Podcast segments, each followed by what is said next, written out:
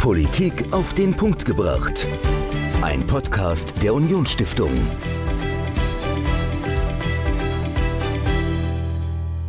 Hallo und herzlich willkommen zu einer neuen Folge Politik auf den Punkt gebracht. Wir hoffen, ihr hattet ein schönes Osterfest, habt eine schöne, ruhige Ferienzeit auch hinter euch gebracht.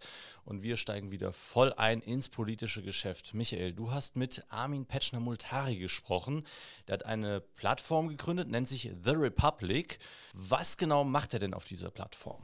Also auf The Republic werden konservative Meinungen, Artikel publiziert, es werden Kampagnen gelauncht und ich finde das extrem spannend, wie er die Sache angeht. Vielleicht ganz kurz zur Person. Wer ist eigentlich Armin Petschner-Multari? Ja, also Armin Petschner-Multari kommt aus Bayern mhm. und war lange Mitarbeiter der CDU-CSU-Bundestagsfraktion, hat dort auch Social Media mitbetreut und ist ein sehr politischer Mensch. Was genau ist dir aus dem Interview denn besonders hängen geblieben?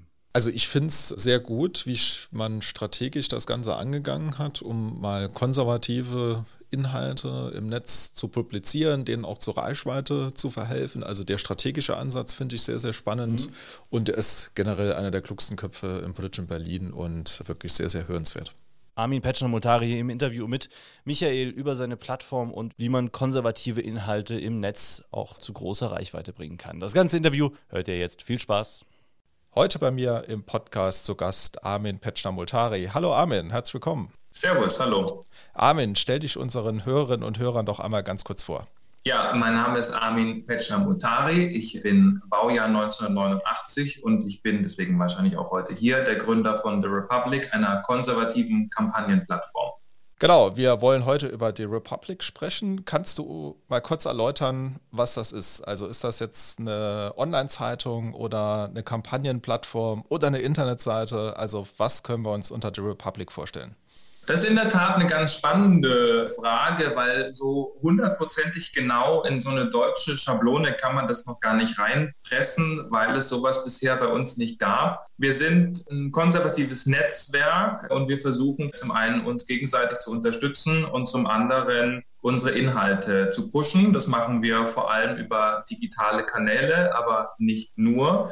Es wird in Zukunft auch die eine oder andere analoge Veranstaltung geben und wir wollen eben für ein konservatives Menschen- und Gesellschaftsbild werben. Wir wollen für bürgerliche Politik kämpfen und wir wollen äh, dafür sorgen, dass bürgerliche Politikinhalte die notwendige Lautstärke und damit auch die notwendige Reichweite erhalten. Jetzt hast du ja gesagt, wir, also machst du das alleine oder hast du da ein Team, das dich dabei unterstützt? Also wir haben ein Team, das sind jetzt sieben Leute, Stand heute. Und dazu kommt dann noch ein ganz breites Unterstützernetzwerk, das sich so immer zwischen 900 und 1000 Leuten bewegt, die über verschiedene Plattformen und Kanäle miteinander im Austausch stehen, mit denen wir auch regelmäßig Rücksprache halten, mit denen wir gemeinsam, ich sage jetzt mal, uns, uns digital abstimmen und dazu gibt es dann eben auch noch eine politische Komponente hier in Berlin. Das heißt, die ein oder anderen Abgeordneten, die das Projekt gut finden, oder ich komme ja aus Bayern, also auch aus München gibt es da Rückendeckung.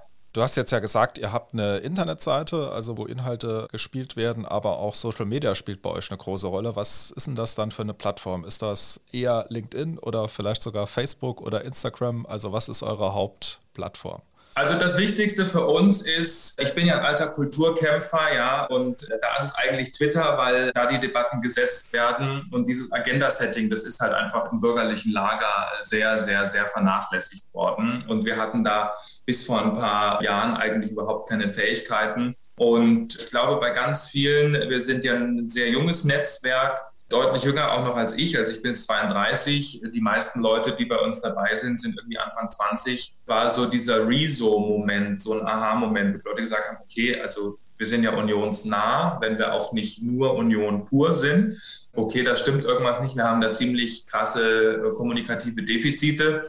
Und vieles ist so Eigeninitiative gewesen. Ja, da haben Leute Meme-Seiten aufgebaut, also CSU-Memes oder Real-CDU-Memes oder dergleichen oder Twitter-Accounts hochgezogen. Und aus diesem eigenen bürgerlichen Kosmos hat sich irgendwie so ein loser Verbund gebildet. Und ich habe mir gedacht, also weißt du was, bevor wir jetzt hier mit irgendwelchen Planstellen arbeiten, ich drehe es um. Ja, ich mache aus der Graswurzelbewegung, die funktioniert, was Professionelles. Und daraus ist die Idee dann geboren. Bisher funktioniert das sehr gut und meine Hauptaufgabe ist da eben jetzt ein bisschen Know-how äh, und vielleicht auch die ein oder anderen Finanzmittel für die Leute zu organisieren. Deswegen würde ich sagen, es ist aktuell noch Twitter. Und mittelfristig, wenn wir dann mal Bewegtbild produzieren können, das wäre so der nächste Schritt, den wir jetzt planen, dann vor allem auch ganz stark Instagram und dann mittelfristig eben auch YouTube. Du hast ja gesagt, ihr habt ein Unterstützernetzwerk von knapp 1000 Personen, die das ganze Projekt mit unterstützen. Finanziert ihr euch auch über dieses Netzwerk oder gibt es da Sponsoren oder wie sieht das bei euch Also aus? dieses Unterstützernetzwerk, das würde ich jetzt eher als junge, dynamische Multiplikatoren bezeichnen, die inhaltlich hundertprozentig überzeugt sind und die auch sehen, dass wir strategisch gewisse Defizite haben, gerade was jetzt den digitalen Raum angeht. Wir werden aber von einem breiten informellen Netzwerk von Leuten unterstützt, die sagen, lieber Armin, die Idee finde ich gut oder die Notwendigkeit sehe ich, hier hast du mal 2,50 Mark. Das sind aber zwei unterschiedliche Zielgruppen, die auch teilweise gar nichts voneinander mitbekommen. Okay, wir haben es ja schon jetzt mehrfach gesagt, also konservative Inhalte werden über das Portal ausgespielt und ich habe jetzt ein Zitat von dir gefunden, und zwar im Tagesspiegel. Mhm. Und da sagst du, wir haben einen Nerv getroffen. Von Plön bis Garmisch-Partenkirchen erreichen uns positive Reaktionen. Die Leute sagen, endlich traut sich jemand was. Also so vielleicht die direkte Frage an dich. Darf man sich in Deutschland nichts mehr trauen? Oder wie darf ich das verstehen? Das kommt drauf an. Also sagen darf man so gesehen alles. Die Frage ist nur, wie wird damit umgegangen? Und da merke ich schon eine Verengung des politischen Korridors. Ich glaube, Hugo Müller-Fock hat das mal so formuliert, also ehemaliger Herausgeber der FAZ. Die rechte Fahrbahn ist in Deutschland ein bisschen schmaler als die linke. So, und so muss man das, glaube ich, auch sehen. Es gibt eine Art von Cancel Culture. Es gibt sehr schnell sehr harte Kritik, die Leute im Kopf schon die Schere ansetzen lässt. Es gibt eine Allensbach-Umfrage zur Meinungsfreiheit in Deutschland. Da sagen, ich glaube, jetzt sind es irgendwo zwischen, ich glaube, um die zwei Drittel der Leute, man darf in Deutschland heute nicht mehr alles sagen. Und dieser Wert sinkt seit 1990 übrigens kontinuierlich so. Das hat ja Gründe. Und das ist, ich würde sagen, eine grüne, eine linke, kulturpolitische Dominanz. Äh, der Marsch durch die Institution der 68er ist heute abgeschlossen und die bestimmen, was im Diskurs stattfinden darf. Dadurch hat man auch das große Problem, dass man, wenn man als Konservativer jetzt vielleicht ein bisschen härter am Wind segelt, dass man dann auch natürlich einen öffentlich-rechtlichen Rundfunk gegen sich hat, mit dem man sich nicht verscherzen will. Und was wir auch haben als Problem, das sehe ich in der Union immer sehr stark, unsere Leute wollen irgendwie auch geliebt werden. Ja? Und wenn Gegenwind kommt, dann sagen die zwar im Hintergrund immer, ja, stimmt schon, eigentlich so und ich sehe es eigentlich genauso und dergleichen, aber nach außen hin offen kommunizieren, trauen sich manche dann doch nicht so ganz. Und da haben wir offensichtlich eine Verkrustung aufgebrochen, haben viele gesagt, ach, das ist sozusagen meine Union, das ist wieder CDU oder CSU pur. Und die Leute haben das irgendwie sehr positiv aufgefasst. Ich meine, das Zitat ist auch noch aus einer Zeit im Oktober. Da war Friedrich Merz noch nicht Parteivorsitzender. Ich habe auch das Gefühl, dass mit Friedrich Merz der Raum, den man dem Konservativen in der, in der Union beziehungsweise vor allem in der CDU gibt, heute wieder ein anderer ist. Aber äh, früher hatte man ja gerade in der Schlussphase Angela Merkel so eine konservative Diaspora, die irgendwie geduldet wurde, aber mit der man sich im Zweifel eher arrangiert hat. Das ist heute anders. Und ich würde sagen, wir waren da das erste Symptom eines Aufbrechens, einer Verkrustung, die lange da war. Aber wir sind sicherlich noch nicht am Ende dieses Prozesses.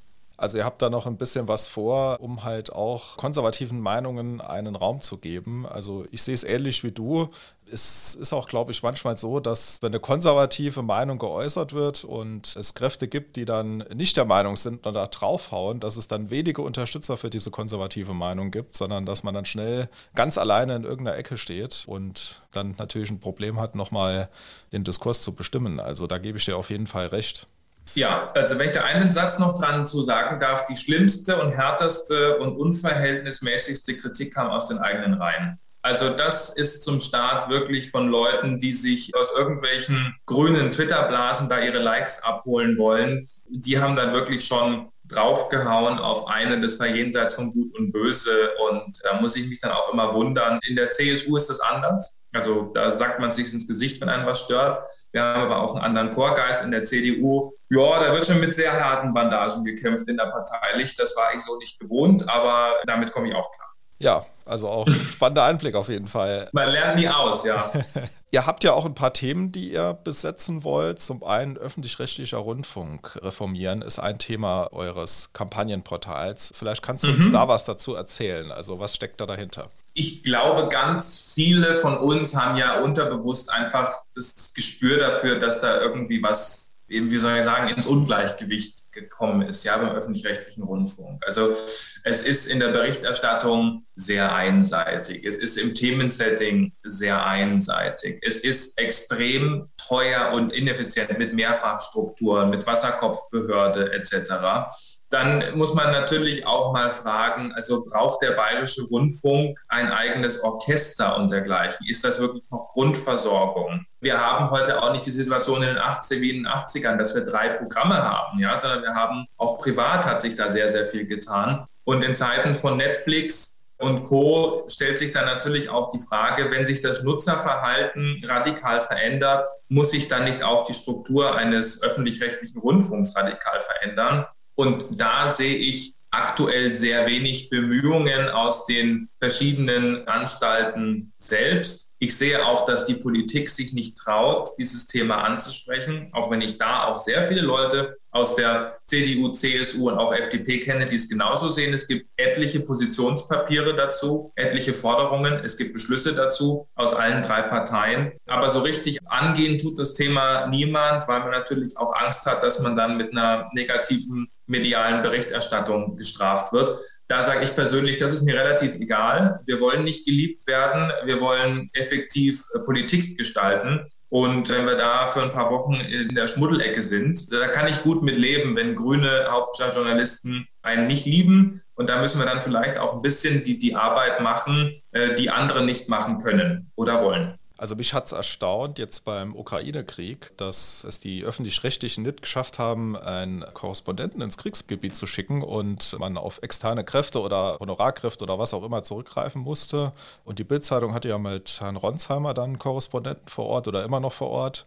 Und der wurde dann ja auch tatsächlich angegriffen, dass er dort vor Ort ist oder, oder kritisiert. Also das fand ich ja. schon recht erstaunlich. Also Herr Ronsheimer wurde vorgeworfen, er würde sich über seine Tätigkeit als Kriegsreporter sozusagen profilieren wollen. Ja, so das finde ich schon wirklich ein ziemliches Unding. Ist auch also einfach Kameradenschwein, ja, wenn man jemand hält im Grunde den Kopf hin an der Front und irgendjemand aus der BR-Redaktion in München twittert dann böse Geschichten über äh, toxische Männlichkeit. Das ist wirklich absurd. Herr Krömer, glaube ich, im RBB hat ihn als äh, dicken Hamster oder dergleichen in Kiew bezeichnet in seiner Live-Sendung. Also irgendwo hört sich dann halt auch auf. Und wenn ich mir anschaue, dass Herr Restle jetzt im Kriegsgebiet ist, und dann, als die Geschichte mit Butcher war, nicht nach Butcher gefahren ist, sondern meinte, man könne nicht hinfahren, wohingegen nachweislich Journalisten aus, von CNN und auch Herr Ronsheimer selbst in Butcher waren und sich ein Bild von dem Massaker vor Ort gemacht haben. Da brauchen wir nicht drüber reden. Das geht so überhaupt gar nicht. Und wenn ich 9 Milliarden im Jahr reinpumpe in einen öffentlich-rechtlichen Rundfunk, dann soll das nicht in Intendantengehälter, sondern in seriöse, gute Berichterstattung reingehen.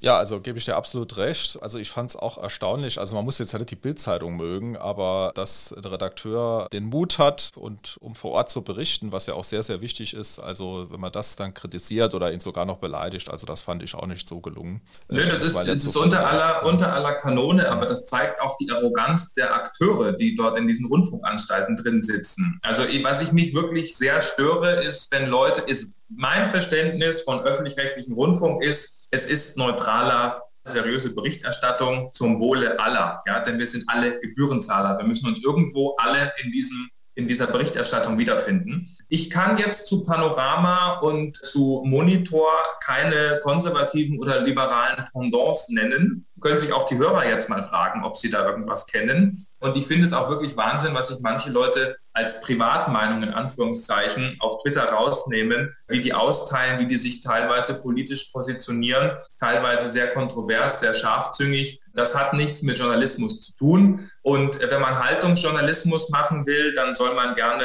zur Taz oder zum Freitag gehen. Ich finde, in der Redaktionsstube des öffentlich-rechtlichen Rundfunks ist man da ein bisschen fehl am Platz. Aber da bin ich sehr, da bin ich dann sehr konservativ. Da habe ich ein sehr konservatives Verständnis von Journalismus. Das sich nicht mit einer Sache gemein machen, ist heute halt nicht mehr en vogue. Äh, heute geht es halt um Haltung. Aber Haltung kann man gerne als Pressesprecher bei einem Verband, bei einer NGO oder bei einer Partei machen, aber nicht als äh, öffentlich-rechtlicher Redakteur. Und das stört mich wirklich ungemein. Ein weiteres Thema, das ihr euch auf die Fahnen geschrieben habt, ist das Thema Genderwahn. Das ist ja, ja auch so, so ein Buzzword. Wie plakativ, sehr plakativ formuliert. Sehr plakativ ja. formuliert. Das ist ja, glaube ich, euer Konzept, wenn ich das richtig verstanden Bisschen, habe. Ja. Was ist jetzt schlecht an Genderwahn? Also das Ganze an sich ist ja Genderwahn, ist ja, das ist ja nur eine Verschlagwortung einer Ideologie, die dahinter steht. Ja, das Ganze schwappt ja aus den USA. Jetzt kann man sagen, ist es denn wirklich so schlimm, wenn jemand von RadfahrerInnen spricht oder Radfahrenden oder so? Da kann ich mich schon gar nicht mehr richtig mit auseinandersetzen, weil es so absurd und lächerlich ist und auch so eine Oberflächlichkeit. Aber es geht ja um ganz viele Geschichten, die hinten dran sind. Ja, dass man den alten weißen Mann zum Feindbild erklärt in einem Land, das äh, den demografischen Setup wie Deutschland hat, ist einfach vollkommen schwachsinnig. Ja? Dass man die Talking Points der amerikanischen Linken eins zu eins übernimmt und nach Deutschland übertragen will, ist absolut schwachsinnig. Dass man sein Heil in Quotierungen sieht, ja, alles muss durchquotiert werden. Erstmal so und so viele Frauen und wenn das nicht stimmt, dann muss nochmal nachgezählt werden, dann wird noch hier irgendjemand hoch aufs Podest gehoben. Jetzt kommen als nächstes Migrantenquoten, was kommt als nächstes sexuelle Minderheiten. Das gehört ja alles zur Genderpolitik dazu. Das ist ja viel mehr als ein Gendersternchen. Da geht es ja um eiskalte linke Ideologie. Und da geht es dann auch noch so weit, das sind ja jetzt absurde Beispiele in den USA, wo Leute, die biologisch Männer sind, in Frauenschwimmwettbewerben mitschwimmen, weil man sagt, das ist jetzt eine Transfrau. Und wenn man jetzt im persönlichen Umgang bin ich der Letzte, der sagt, nein, Tom, ich nenne dich jetzt weiterhin so, auch wenn du lieber Katharina heißen möchtest. Die Frage ist dann aber, wo hört das Ganze auf? Und wenn ich sage, ich definiere oder negiere Geschlechter, wenn ich sage, was eine Frau oder was ein Mann ist, das können wir gar nicht mehr sagen, das sind soziale Konstrukte, dann geht das alles schon sehr, sehr weit und berührt am Ende auch ganz individuelle Freiheiten von uns. Ja? Und da ist eine gewisse staatliche Übergriffigkeit, die damit einhergeht, die man jetzt als Freiheitsliebender, als Liberaler oder auch als Konservativer so nicht hinnehmen kann. Und da muss man schon sehr aufpassen, denn das wird ein ganz, ganz heißes Eisen. Und gerade wenn man jetzt schaut, wie dieser Kulturkampf in den USA an den Schulen und Universitäten geführt wird, dann wird er auch bei uns rüberschwappen. Und das ist sozusagen das, was wir unter Genderwahn verstehen. Ja, das ist nicht das Gender-Sternchen an sich, das ist die Ideologie, die den gesellschaftlichen Umbau forcieren will, ja, die die Geschlechter einfach abschafft, die Geschlechter neu definiert, wahllos definiert und die natürlich damit einhergehend auch Familie und alles ganz neu definiert und ein Stück weit auch zerstören will. Und da muss man sehr vorsichtig sein und sehr wachsam, weil das haben viele unserer Leute noch gar nicht auf dem Schirm.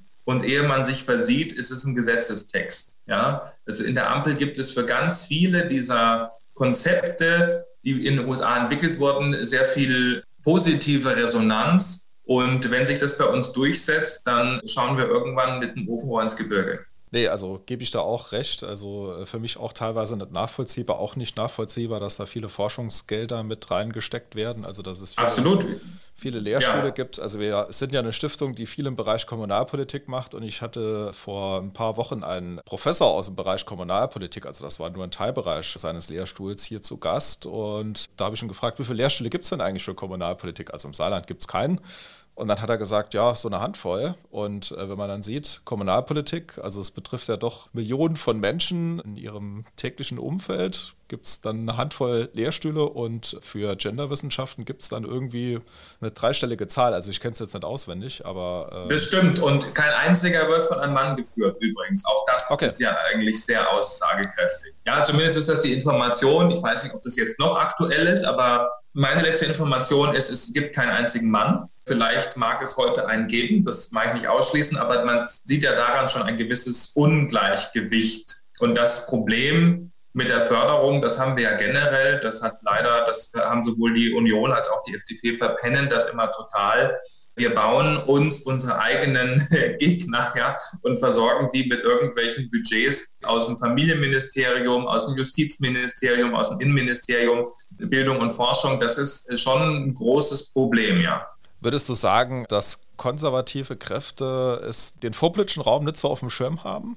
Äh, sie haben ihn anders auf dem Schirm. Also wir hatten unseren vorpolitischen Raum, der ist eine Dorfgemeinschaft, der ist eine freiwillige Feuerwehr, der ist ein Jugendverein. Aber das bricht uns halt alles weg. Der vorpolitische Raum heute, das sind NGOs, das sind, was ist denn Fridays for Future? Fridays for Future ist eine Bewegung, die keine gewählten Vorsitzenden oder dergleichen hat, die, die sozusagen medienaffin Agenda-Setting betreiben und dadurch die Massen, die hinter ihnen stehen, und das tun sie ja auch, in eine gewisse Richtung lenken können. Das haben wir überhaupt nicht auf dem Schirm. Das können wir auch nicht. Das machen wir bisher auch nicht. Und das ist sozusagen, da will die Republic auch ein bisschen Impulsgeber und Taktgeber für sein, dass man sagt, okay, wir schauen mal, wo man bei uns sowas hochziehen kann, wo man Leute vernetzt, und ein Stück weit sind wir auch, gehen wir auch in diese Richtung, dass wir sagen, wir sind ja jetzt auch kein gewähltes Gremium. Wir haben auch keine Mitgliedschaften im klassischen Sinne. Wir sind ein Ad-Hoc-Bündnis von Leuten, die gleichgesinnt sind, weil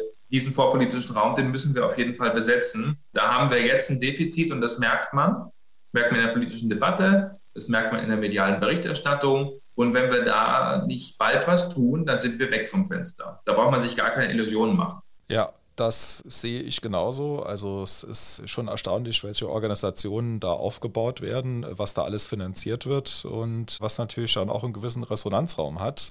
Total. Vielleicht, vielleicht auch Stichwort Resonanzraum. Weiteres Thema bei euch ist radikale Kräftebremsen. Also finde ich ja, ja, schon mal sehr sympathisch. Also ich bin ja. auch gegen radikale Kräfte, egal ob von rechts oder links oder ob es religiös motiviert ist. Also ich glaube, jeder normale Bundesbürger ist das. das und stimmt. ich habe manchmal so den Eindruck, dass radikale Kräfte von links, dass das irgendwie auch in der Politik nicht so das große Problem ist. Also geht es bei euch in die Richtung? Ja, also es geht, das ist so ein bisschen das Thema, das ich gerade angeschnitten hatte, dass wir selbst teilweise diese Leute fördern. Ja, also Demokratie leben und dergleichen. Es gab damals unter Christina Schröder gab es mal so eine Extremismusklausel. Ja, also wenn man sich nicht auf dem Boden unserer Verfassung befunden hat, dann gab es kein steuerliches Fördergeld.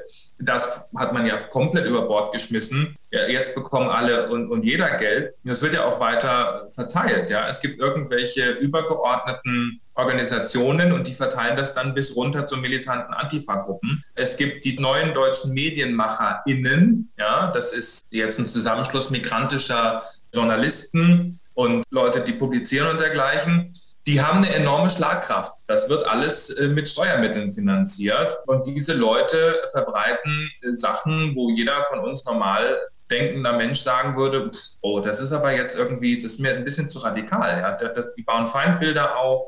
Die Kartoffel, ja, die neuen deutschen MedienmacherInnen verteilen einmal im Jahr den Negativpreis, die Kartoffel, die goldene Kartoffel. Also welcher Deutsche sich am negativsten deutsch verhalten hat. Ja? Und da kann dann jeder, kann jetzt irgendwie einen Weltjournalisten treffen, äh, kann irgendjemanden treffen, der irgendeiner Antirassismus, Anführungszeichen, Antirassismus-Initiative negativ aufgefallen ist. Und das trifft eben auch Leute wie uns, also auch Horst Seehofer, der ja immerhin Bundesinnenminister war ist da ziemlich ins Feuer geraten. Und ich finde es schon abstrus, dass eine schwarz geführte Bundesregierung Leute finanziert, die es A nicht gut mit einem meinen und B in weiten Teilen Radikale sind. Und da muss man den Geldhahn zudrehen. Das ist für mich selbst erklärend, aber offensichtlich haben das ganz viele bei uns noch nicht verstanden. Ist, ist das Problem auch teilweise gar nicht bekannt. Und das muss man angehen. Das meinen wir damit. Und ja, und zu dem Punkt, den du gerade gesagt hast, es gibt ein sehr großes Ungleichgewicht keiner im konservativen, im bürgerlichen Lager hat ein Problem damit zu sagen, wir bekämpfen Rechtsextremismus, Linksextremismus, religiösen Extremismus. Links ist das in weiten Teilen nicht so. Da wird der Rechtsextremismus als Feindbild Nummer eins gesehen. Okay, soll so sein. Aber die radikalen Kräfte, die sozusagen mit einem äh, politisch d'accord sind, die der gleichen Couleur entsprechen, die werden gar nicht gesehen. Und wenn man sagt, naja gut, aber es gibt ja auch muslimischen Extremismus, es gibt Islamismus, es gibt äh, die Grauen Wölfe zum Beispiel, die sind die größte rechtsextreme Organisation in Deutschland. Ja? Also Graue Wölfe, für die, die es nicht kennen, ähm, türkische Nationalisten, die hier auch Anschläge schon verübt haben und Leute ausspitzen und dergleichen für den türkischen Geheimdienst und hier äh, Erdogans Schlägertruppe teilweise auftreten. Dieses Problem sehen Leute gar nicht so. Und da müssen wir ganz klar sagen, wir als Rechtsstaatspartei Union, übrigens die FDP ja auch, wir sehen Extremismus in jeglicher Form und, und Ausprägung als Problem und wir müssen den energisch bekämpfen, egal wo er herkommt. Nee, ich denke, das ist die Aufgabe von jedem Demokraten, also egal welcher, welcher Extremismus, aber das deckt sich auch mit meinen Beobachtungen, also vielleicht noch eine kleine Geschichte. Wir hatten im Saarland mal ein Projekt gemacht, ein Jugendmagazin während meinem Studium. Und das war ein Magazin, das hat sich mit politischem Extremismus beschäftigt. Und ich hatte immer Angst, okay, wenn wir jetzt was gegen Rechtsextremismus machen, so ein Schülerprojekt mit einem kleinen Büro in Saarbrücken, dass da mal irgendwie was aus der rechten Ecke kommt, also dass da mal vielleicht, keine Ahnung, ein paar Neonazis vor der Tür stehen und die Schüler bedrohen oder sonst was passiert. Mhm. Allerdings ist das erst passiert, nachdem sich das Magazin dem Linksextremismus zugewandt hat. Also da wurden mhm. Drohungen ausgesprochen, da wurde aufgelauert oder irgendwas in den Briefkasten geschmissen. Also das war schon sehr erstaunlich. Also jetzt nicht irgendwie, dass ich jetzt Rechtsextremisten nicht unterstellen würde, dass sie gewaltbereit sind, aber es war tatsächlich so, dass die linke Szene so gut vernetzt war, um das Projekt dann entsprechend zu beobachten und auch da die entsprechenden Angstreaktionen drauf zu geben erleben. Also das war schon, hat mich sehr erschrocken, muss ich sagen. Also Linksextremismus, eine große Gefahr. Total. Total. Also ich komme ja ursprünglich aus Bayern, da ist das Problem sozusagen unter Dach und Fach, weil wir einfach einen sehr konsequenten Innenminister haben und das ja schon über Jahre und Jahrzehnte. Aber hier in Berlin, naja, wie soll ich das sagen? Ja, also nur weil etwas als Problem hier in rot-grün-roten Berlin nicht als Problem wahrgenommen wird, heißt es nicht, dass es nicht existent ist. Ja, besetzte Häuser, zu räumen, resultiert in Dutzend verletzten Polizisten. Diese ganze radikale Klimabewegung, ja, da rede ich jetzt nicht von Fridays for Future, da rede ich von Leuten, die Anschläge verüben wollen auf Bahntrassen, die die lahmlegen und dergleichen. Lauter so Späßchen. Das wird ja hier komplett verharmlost. Ja, das wird irgendwie so als Folklore hingenommen, genauso die radikalen und gewaltsamen 1. Mai-Demonstrationen, die immer stattfinden. Das interessiert dann komischerweise keinen. Aber wenn irgendwo in der sächsischen Schweiz 100 Rechtsextreme durch die Stadt laufen, aus welchen Gründen auch immer, dann ist es halt äh, Top-Thema Nummer eins. Und äh, dieses Ungleichgewicht stört mich dann schon sehr. Ja, lass uns noch zum Ende des Podcasts über Kritik an euch sprechen. Und zwar euch wird ja auch vorgeworfen, dass ihr schlimmer seid als Breitbart, dass ihr der AfD nahesteht, dass ihr rechtsextrem seid. Was entgegnest du dieser Kritik? Also das muss man dann immer sozusagen ein bisschen abschichten, was ist seriöse Kritik und was nicht. Also wenn das neue Deutschland oder Jungle World oder wie diese ganzen komischen linken Postillen alle heißen, einem irgendwas attestieren, kann man nicht ernst nehmen, ja. Zum ersten Kritikpunkt Breitbart. Ich glaube, die Leute, die sich mit Breitbart, also die diesen Vorwurf in den Raum stellen, haben sich mit Breitbart noch nie auseinandergesetzt. Und ich würde gerne mal wissen, woran man festmacht, dass wir wie Breitbart sind. Also das, dafür, dass es dumme Leute gibt, die dumme Urteile fällen, kann ich leider nichts. Da darf man sich auch nicht irgendwie von verrückt machen lassen. Es gibt eben im digitalen Raum einen extrem großen Resonanzkörper für dumme Äußerungen. Und das schaukelt sich dann immer so ein bisschen hoch. Auch muss, darf man nicht vergessen, dass da eben die Mehrheitsverhältnisse andere sind. Also wir sind da die Underdogs, die wir sind die Rebellen, die von unten kommen und gegen oben sticheln. Das wird natürlich nicht von allen gutiert. Woran sich die Kritik dann explizit festmacht, kann man dann immer nicht so genau sagen. Natürlich twittern wir manchmal auch was, wo drüber ist oder vielleicht gibt es eine Formulierung äh, auf der Webseite, die dem einen oder anderen nicht schmeckt. Also wenn ich als jemand, der in der CSU-Parteizentrale gearbeitet hat, in der Unionsbundestagsfraktion und da engen Kontakt zu eigentlich allen unseren Abgeordneten hatte und mit den meisten per Du bin und hier am Abend, wenn ich in Berlin auf einer Abendveranstaltung bin, von allen nett gegrüßt werde. Also wenn bei mir Breitbart anfängt, dann ist aber der normale Stammtisch in der deutschen Provinz, also hochgradig rechtsradikal, dann muss, glaube ich, der Verfassungsschutz kommen in der Logik dieser Leute. Also da darf man gar nicht viel drauf geben.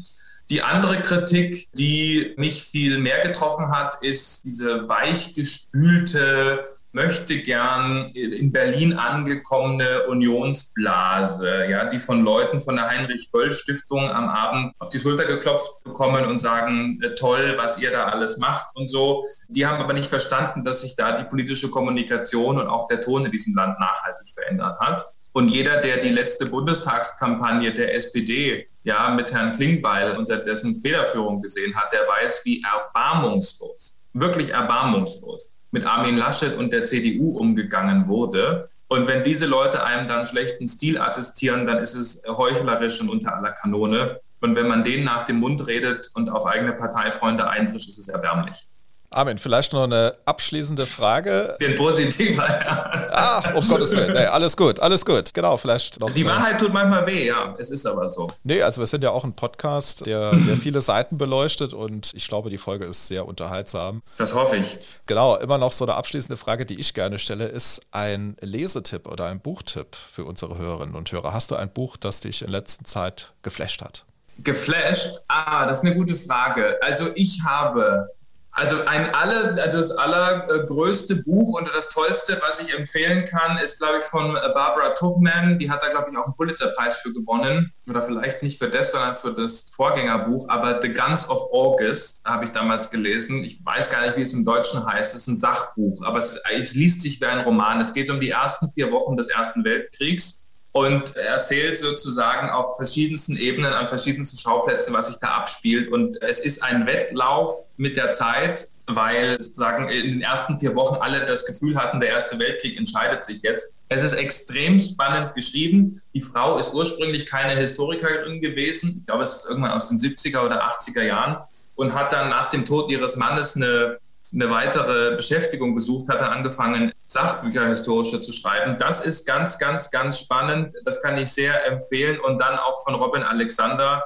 natürlich, also das habe ich auch dann erst Jahre später gelesen. Die Getriebenen ist natürlich ganz großartig, äh, wenn man da sieht, wie das aufgeschlüsselt wird mit Robin Alexander und, und die, also wie er das aufschlüsselt, die, die Entscheidungen rund um die Migrationskrise im Kanzleramt und auch in der Union und das letzte war, glaube ich, Machtverfall, wenn ich mich jetzt nicht ganz täusche. Das sind also alle, äh, Angela Merkel in den Spätzügen geht dann auch in Armin Laschet und so über. Das ist auch wirklich toll und gibt einen wirklich sehr informativen, detaillierten Einblick in die Machtstrukturen hier in Berlin und wie die Akteure ticken. Und das kann ich jedem wirklich nur, wirklich nur empfehlen. Also beim letzten würde ich mich auf jeden Fall anschließen, weil ich es auch gelesen habe. Also das ist, wer sich für Politik interessiert, der kommt an diesem Buch nicht vorbei. Total. Genau, sehr, sehr spannend geschrieben. Armin, mir bleibt am Schluss noch Danke zu sagen für den Podcast. Wir werden die Bücher natürlich verlinken in den Show Notes und ansonsten wünsche ich dir einen schönen Tag und sage bis Dankeschön. bald. Ciao. Danke, ich danke vielmals. Servus. Armin Petschner-Multari im Interview mit Michael über seine Plattform The Republic und über konservative Inhalte im Netz.